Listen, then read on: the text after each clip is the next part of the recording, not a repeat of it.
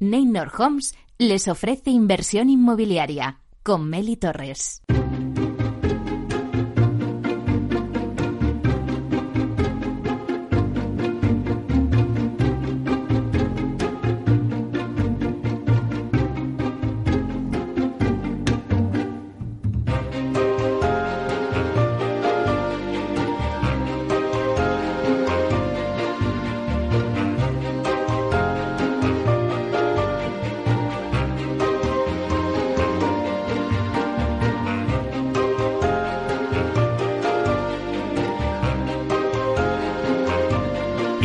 Inmobiliaria con Meli Torres.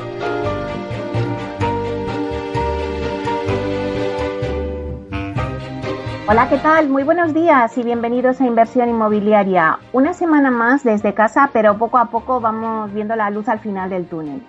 Hoy el sector inmobiliario se viste de luto. Manuel Jové, empresario gallego y presidente de la corporación Imperavante, ha fallecido esta madrugada en su casa de A Coruña tras un año de lucha contra una larga enfermedad contra la que ha peleado con bastante fuerza.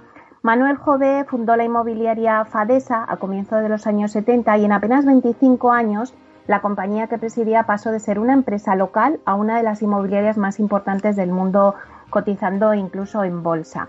En 2007, Manuel Jové vendió la compañía y emprendió nuevos proyectos e inversiones a través de la corporación Inveravante. Lo que, los que le hemos conocido personalmente podemos afirmar que era un trabajador incansable y un gran emprendedor, con una excelente visión para los negocios, una persona fiel a los suyos y a su equipo. Así que desde Capital Radio damos las gracias por todo lo que ha aportado al sector inmobiliario, que descanse en paz y un beso muy fuerte para toda la familia.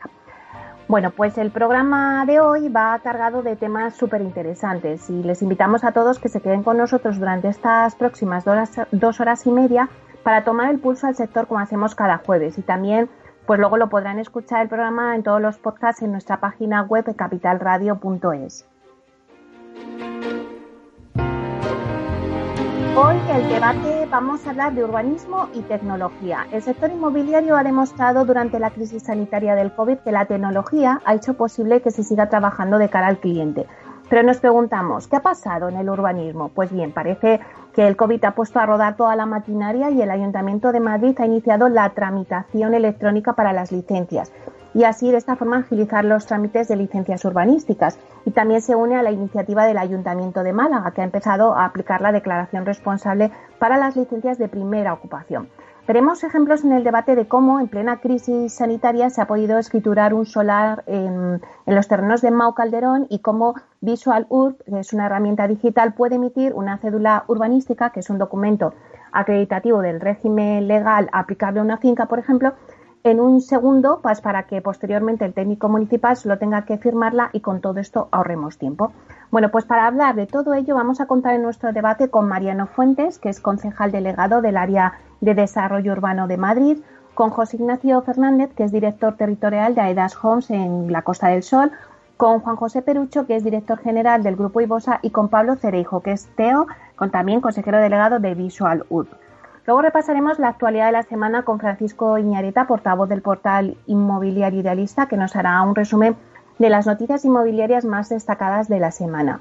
En Aula de Innovación con Vía Celere hablaremos de la ventilación de doble flujo y cómo lo integra Vía Celere en su estrategia de Celere Cities para contribuir a crear ciudades y entornos urbanos más sostenibles. Tendremos con nosotros a Rodrigo Martín, que es arquitecto senior de la zona norte y Portugal de Vía Celere. En nuestra sección del mundo PropTech y de la transformación digital en el sector inmobiliario con Spotajón, Alfredo Díaz Araque, jefe de desarrollo de negocios inmobiliarios de Spotajón, nos va a dar la agenda de los eventos más importantes en PropTech. Y el análisis de mercado se lo dedicamos hoy a TINSA. Pedro Soria, que nos hablará, que es director comercial de TINSA, nos hablará de qué van a hacer ahora las empresas de valoración, ya que en este periodo transitorio de paralización de las compraventas de viviendas por la crisis sanitaria, el Banco de España considera que las sociedades de tasación no deberían aplicar el método de comparación y usar un método alternativo. Y en nuestra sección La Voz del CEO vamos a hablar con Jaime Echegoyen, que es consejero delegado de Sareb, que nos contará, bueno, pues en qué está trabajando Sareb para el día después, cuando salgamos de esta crisis sanitaria. Así que como ven, un programa pues cargadito de noticias, muy variado, que no se pueden perder. Ya comenzamos.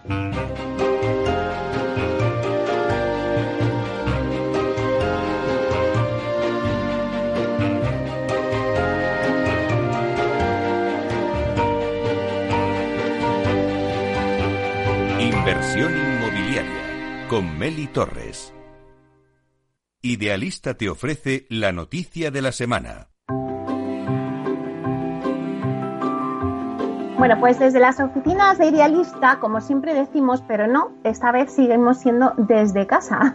Tenemos a Francisco Iñareta que nos hace un resumen de las noticias. Buenos días, Fran. Buenos días, estaba diciéndote que creo que te has equivocado, digo, desde las oficinas. Bueno, todavía no, todavía no. Volveremos a las oficinas. En mayor o menor medida volveremos. Eh, aunque, bueno, el teletrabajo apunta fuerte también, ¿eh? Pero bueno, de momento desde casa. Vale. Bueno, igual hacemos un mix, ¿no? Y será desde las oficinas y desde casa. No sabemos, no sabemos todavía. Yo lo que tengo claro es que algún día será desde vuestro estudio porque tengo muchísimas ganas de, de, estar con vosotros, de veros y de, bueno, pues de poder abrazarnos y celebrar que todo esto haya acabado. A ver, a ver, a ver si puede ser. Cuéntanos, Frank, ¿qué nos traes hoy? nosotros en Idealista, eh, que tenemos ya 20 años, lo de la tecnología lo tenemos clarísimo, pero bueno, parece que es una de las lecciones más evidentes que ha dejado la crisis en, en el sector inmobiliario, es la necesidad de apostar por la tecnología. Vamos, es que no es una necesidad, o sea, es, o sea, es una necesidad, no es una opción. El coronavirus ha impulsado la transformación digital de la que el sector llevaba años hablando, pero que muchas empresas inmobiliarias pues no terminaban de llevar a cabo. No, no, no, ahora no hay excusa y no hay otra alternativa. Nosotros sabes que nuestro compromiso con los usuarios y nuestros compromisos con los profesionales, desde que empezó el confinamiento, no hemos dejado de sacar herramientas de las que hemos hablado en esta sección eh, que permitan eh, y que faciliten la vida tanto a profesionales como a usuarios que estén buscando vivienda, tanto para compra como para alquiler, facilitándole las visitas virtuales y demás. Bueno, pues esta semana hemos dado un paso más y hemos lanzado eh, para profesionales inmobiliarios una herramienta que se llama Virtual Home Staging, que es una funcionalidad que permite eh, decorar virtualmente las casas. ¿Sabes esas fotografías de viviendas de, pues a lo mejor de una habitación interior que no terminas de ver porque ves la habitación y no te la terminas de ver, de imaginar eh, cómo quedaría? Bueno, pues nosotros a través de Render y a través de, de Virtual Home Staging lo que te ofrecemos es la posibilidad de que veas cómo está ahora y cómo podría llegar a quedar. ¿Vale? Es un nuevo desarrollo realizado por el equipo nuestro de tecnología, por el equipo de tecnología de Idealista, eh, pues eso, que ya es posible que los profesionales puedan imaginarse y visualizar cómo, cómo quedaría decorada una habitación vacía o una habitación que no está vacía, pero que no nos gusta la decoración y pensamos que no es buena para comercializar, ¿no? Es ideal para, por ejemplo, lo que te decía, habitaciones interiores, porque permite decorar, modernizar, pintar, darle luz a esas estancias que son un poco oscuras y que quedan sombrías dentro de la casa, pero bueno, que también puedes transformar una terraza sin ningún tipo de decoración en un espacio que sea un vergel lleno de vidas, incluyendo, por ejemplo, mesas, tumbonas, pérgolas y que ayude a la persona que está buscando casa, pues decir, oye, yo quiero pasar eh, mis tardes de primavera y verano eh, en esa terraza. ¿Vale? Qué guay y, no quería despedir sin dar otra noticia positiva. El área de desarrollo urbano del Ayuntamiento de Madrid, esto nos va a beneficiar a todos los madrileños, va a sacar a licitación el concurso para adjudicar en régimen de derecho de superficie un total de 26 parcelas municipales, agrupadas en cinco lotes en función de, bueno, de sus características edificatorias y su localización. ¿Y qué es lo que va a pasar con estas parcelas? Bueno, estos suelos públicos van a permitir la construcción de más de 2.000 viviendas en alquiler a precio asequible.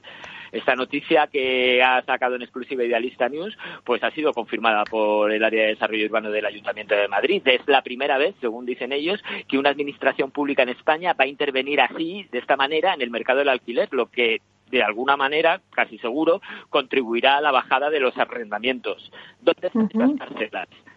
En total,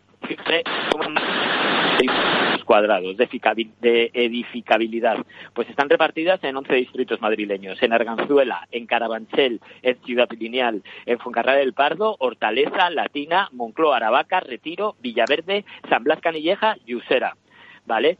Ya te decía, la noticia ha sido confirmada por el propio Mariano Fuentes, que es el máximo responsable del área de desarrollo de, eh, de desarrollo urbano de Madrid y bueno, que él nos cuenta que tienen todo listo para lanzar una licitación pública de un paquete importante de superficie eh, y que bueno, que creen de verdad en la colaboración público-privada. Así que nada, sacarán estas parcelas a concurso público para que se puedan construir cuanto antes. Qué buena noticia, Francisco. Luego tendremos a Mariano Fuentes en el debate 26 parcelas. Pues eso es una gran noticia porque por fin a lo mejor va a influir un poco en el precio y se podrán ajustar los precios en el alquiler. Pues Muchísimas gracias. Para que le preguntéis, 26 parcelas, más de 150.000 metros cuadrados repartidos en 11 distritos. Pues muchísimas gracias, Francisco, por traernos las noticias de la semana. Un beso fuerte, cuidaros. Igual.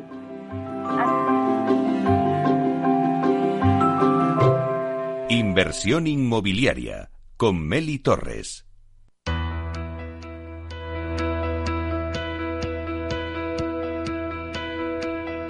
Aula de Innovación.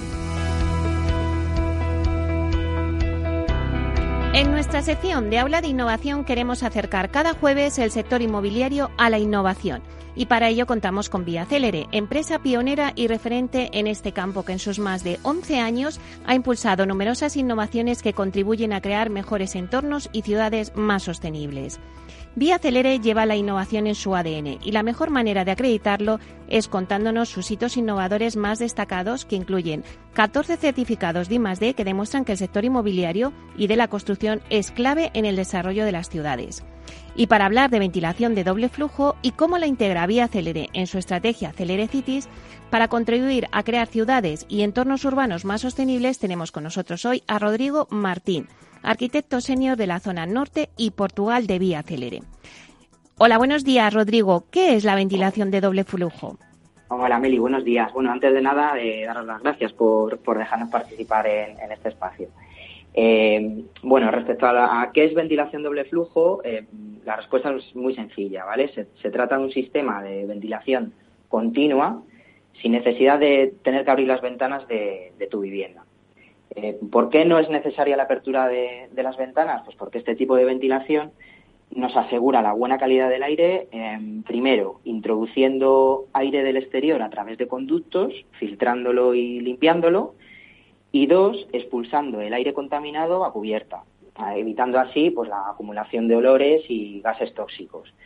Y además, al no tener que pues, abrirse las ventanas, pues mejora lógicamente el aislamiento térmico y acústico de, la vivienda, pues, evitando pues, ruidos del exterior y la pérdida de, la tan importante temperatura de confort.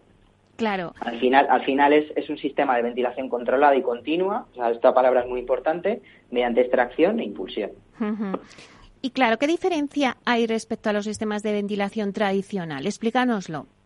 Sí, pues eh, eh, bueno, pues a, ver, como todos sabemos pues, y hemos hecho en algún momento de nuestra vida, eh, pues antiguamente las viviendas se ventilaban pues, pues de forma natural, abriendo las, las ventanas pues para que el aire se renovara.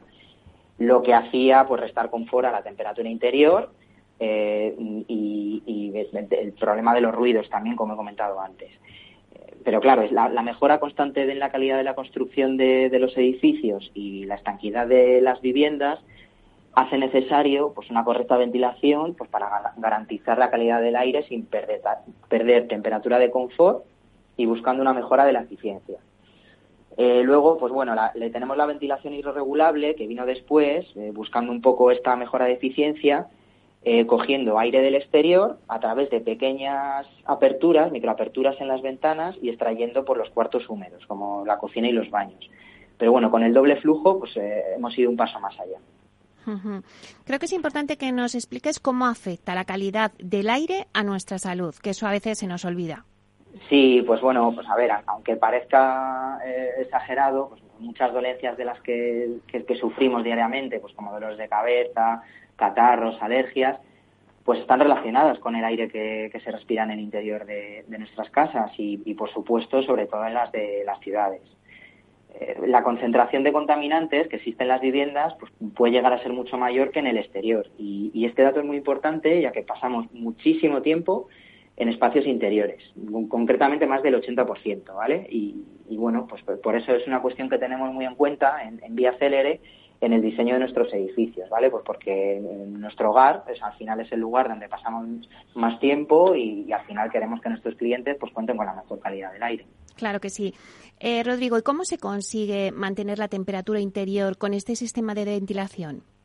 Sí, pues, pues mira, te cuento. Eh, mm, la, normativa española que afecta a la construcción de, nuevos edificios, porque es el Código Técnico de la Edificación y concretamente en el apartado de salubridad, eh, pues nos obliga a instalar unos sistemas de ventilación que garanticen un nivel mínimo de calidad de aire interior, lo que implica al final pues una entrada de aire del exterior constante, ¿vale? Pues lo que viene siendo pues una, como si tuviéramos una rejilla en la ventana siempre abierta.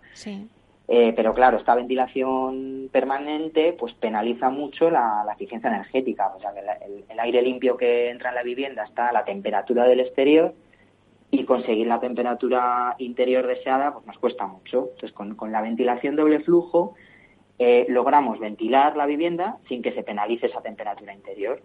¿Cómo? Pues en invierno, eh, al final, sea cual sea la temperatura exterior, el aire limpio entra en la vivienda a una temperatura de confort. Eh, ¿Cómo? Pues gracias al efecto del recuperador de calor que lleva la máquina interior de la vivienda y, en verano pues se, pone en funcionamiento un bypass para generar pues un, refrescamiento nocturno gratuito metiendo el aire limpio de, la, en la vivienda a menos temperatura que la que tenemos en el interior. Rodrigo, ¿qué beneficios tiene este tipo de ventilación?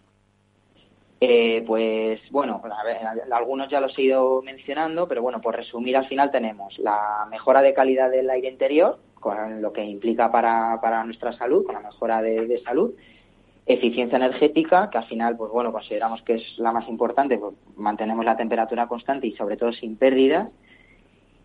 Y una derivada de esto, pues el, un ahorro económico, que es sobre todo, pues bueno, en, zonas de, en Madrid, por ejemplo, se puede conseguir hasta un 30% de ahorro, ¿vale? Con este tema.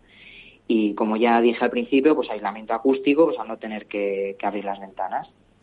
¿Se necesita algún tipo de maquinaria especial para este tipo de ventilación? Sí, bueno, especial no, no, pero bueno, sí, es, al final este sistema eh, tiene una tecnología pues, totalmente integrada en la vivienda mediante equipos compactos, ¿vale? De poca altura que se colocan en, el falso techo del interior de cada vivienda, ¿vale? eh, ¿Por qué en cada vivienda? Porque así conseguimos una autonomía completa, una independencia respecto al resto de vecinos, por si hubiera algún problema. Claro. Y por último, eh, Rodrigo, ¿cómo contribuye este hito de innovación a Celere Cities? Eh, bueno, pues mira, eh, España ahora mismo cerca del, 80% de la población reside actualmente en las, ciudades, ¿vale? Y cada, cada vez pues, la población urbana pues es, mayor, está en constante crecimiento. Por eso al final es fundamental que las viviendas respondan a los mayores estándares de eficiencia energética y sostenibilidad. Así que esto pues va, a marcar una gran diferencia a largo plazo, tanto para los inquilinos que ocupen las viviendas en aspectos tan importantes como su salud y confort, como para el impacto en nuestras áreas urbanas. Bueno, pues muchísimas gracias, Rodrigo, por contarnos con tanto detalle esta ventilación de doble flujo. Muy bien, nada, gracias a vosotros. Y hasta aquí nuestra sección de habla de innovación con Vía Célere. Hoy les hemos hablado de ventilación de doble flujo y cómo esta innovación contribuye a crear mejores entornos y ciudades sostenibles. No se pierdan la semana que viene el próximo hito de innovación de Vía Célere. En inversión inmobiliaria, el mundo PropTech y la transformación digital, con Spota Home. Como todos los jueves, tenemos con nosotros a Alfredo Díaz Araque, jefe de desarrollo de negocios inmobiliarios de Spota Homes, que nos cuenta lo que pasa en el mundo PropTech y los eventos del sector. Buenos días, Alfredo. Muy buenos días, Meli. ¿Cómo estás? Bueno, pues como aquí un día más eh, desde casa, como todos, pero bueno, poco a poco vemos la luz al final del túnel. Alfredo, ¿qué eventos nos vas a contar hoy? ¿Qué hay pues, en el mercado de PropTech? Pues mira, Miri, antes de, empezar, sí que sí que nos gustaría desde Spotahome pues dar un abrazo a la familia de, Manuel Jove, que la verdad, bueno, ha marcado, ha sido alguien que ha marcado una etapa del sector inmobiliario y desde aquí, desde Spotahome, pues un abrazo muy fuerte para la familia en estos momentos que siempre son, son complicados, eso, eso es lo primero. Y luego, pues bueno, como buenas startups que somos y como vamos muy justitos de tiempo, pues nada, rápidamente vamos a dar los, los tres eventos principales de, que, vamos a encontrar en esta semana. ¿De acuerdo? Mira, mañana eh, a, las eh, viernes 8 de mayo a las 6 de la tarde vamos a tener un, un, webinar que se llama La nueva normalidad tras el COVID-19 en el mercado de alquiler que organizan Smart Fincas y va a moderar mi amigo Pedro García, el CEO de Smart Fincas, y donde vamos a participar Beatriz Toribio, directora general de ASVAL, Carmen Lavandeira, que es la vicepresidenta del Colegio de Administradores de Fincas de Galicia, Josep Termes, que es abogado, y bueno, y yo mismo en representación de Spotajón, y vamos a hablar de, mercado de alquiler y cómo está afectando el COVID a este mercado de, alquiler. El 12 de mayo, a las 5 de la tarde, nuevamente tenemos otro, otro after work online que organizamos desde el IR Real Estate Club en colaboración con, con Spotahome y lo vamos a dedicar a la logística. ¿eh? Eh, vamos a hablar de la logística esa eh, que está irrumpiendo y que, y que venía en una, tendencia alcista y parece que, el COVID le, le, va a poder, le va a favorecer y para eso vamos a tener a, tres grandes expertos, a Fernando Sauras, que es director de inversión en logística industrial de BNP Paribas Real Estate, a David Marquina de Petres Logistic Park y a José Carlos Torres de, de así que va a moderar, como siempre, pues la vicepresidenta del club, Gema, Gema Alparo. Y por último, ya te quería comentar, el miércoles 13 de mayo tengo el placer de, moderar yo en esta ocasión, voy a ser el moderador de otro evento donde vamos a hablar de tecnología y gestión de edificios y cómo la tecnología va a ser relevante y la digitalización en esta época post-COVID en todo lo que es la gestión de, edificios. Eh, lo organiza Sensedi, que ha tenido el placer de invitarme a moderarlo y voy a poder eh, charlar sobre tecnología y gestión de edificios con Pedro Maqueda, que es el CEO de Sensedi, Mario Verdiguer, que es el director de, patrimonio de BNP Paribas Real Estate, y con Carla Subirá, de Fincas Feliu. Y bueno, estos son los eventos que, tenemos, Meli. Como ves, fíjate, mm, vamos tan rápido en las startups que hemos podido en tres minutos contar tres eventos eh, rápidos. Alfredo, la primera eh, media hora viene muy cargada. Alfredo, eh, has dicho que mañana es el de alquiler, el 12 de mayo de logística y este último de tecnología que se ha cortado un poco, no hemos oído cuándo va a ser. Ay, perdona, no, es que yo, claro, yo me oigo bien, pero veo que no. Pues mira, recuerdo, ¿vale? El de, tecnología de la gestión de edificios es el miércoles 13 de mayo a las 5 de la tarde, ¿vale? Y lo organizas en serie. Te repito de nuevo las personas que van a intervenir, que es Pedro Maqueda, que es el CEO de Senseri, Mario Verdigué, de BNP Paribas Real Estate, y Carla Subirá, de Fincas Feliu, y yo lo voy a moderar. O sea que yo creo que de ahí vamos a sacar conclusiones muy interesantes sobre cómo la tecnología nos va a ayudar en la época post-COVID en la gestión de edificios. Un tema que creo que hasta ahora no se había visto mucho en, en los diferentes webinars que ha habido, habiendo y bueno, hemos decidido tratar este, este tema, que sea relevante en los próximos meses. Pues súper interesante los tres encuentros. Muchísimas gracias por darnos la agenda y bueno, pues te esperamos el próximo jueves, tendremos un poquito más de tiempo y ya nos podemos explayar más. Fenomenal, Meli, muy bien, muchísimas gracias. Un beso. Un beso, hasta luego. Hola, soy Leopoldo Abadía, autor de La Crisis Ninja, y quiero hablaros de lo normal. Lo normal es que cuando inviertas tus ahorros, nadie deje los mejores productos de inversión para otros que tienen más dinero. Con Finanbest puedes invertir como lo hacen los grandes patrimonios, accediendo a los mejores productos de inversión. Entra en finanbest.com y descubre que lo normal es extraordinario. Lo normal es Finanbest. La digitalización de las empresas. Silvia Leal. Antes del coronavirus, en España tan solo teletrabajaban un 4,3% de las personas ocupadas, una cifra muy baja en comparación con países como Luxemburgo, 11%, Finlandia, 13% o Países Bajos, 14%. Desafortunadamente, rompía con los estándares de siempre y no se terminaba de consolidar. Durante la pandemia, sin embargo, han sido muchas las empresas que han encontrado en el teletrabajo un salvavidas para no tener que suspender su actividad diaria. Una experimentación forzosa que ha permitido demostrar que se trata de un modelo de trabajo que realmente funciona. De hecho, eran muchos los estudios y las experiencias que lo avalaban como un modelo muy beneficioso tanto para los empresarios como para sus trabajadores. A modo de ejemplo, mencionaré los datos publicados por el Instituto Nacional de Estadística, el INE, en los que se reflejaba que las empresas españolas que habían apostado por este modelo antes de la crisis habían conseguido unos incrementos de productividad entre el 5 y el 25% respecto a aquellas que optaban por mantener a sus empleados durante las 40 horas de su jornada de forma presencial en las oficinas. Además, según esta misma fuente, las personas que tienen la suerte de teletrabajar dedican un 11% más de su tiempo precisamente a eso, a trabajar.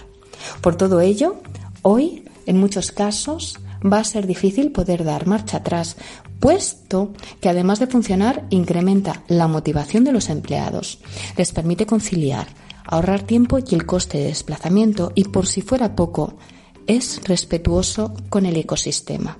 En pocas palabras, todo apunta a que ha llegado su hora, por fin, de consolidarse.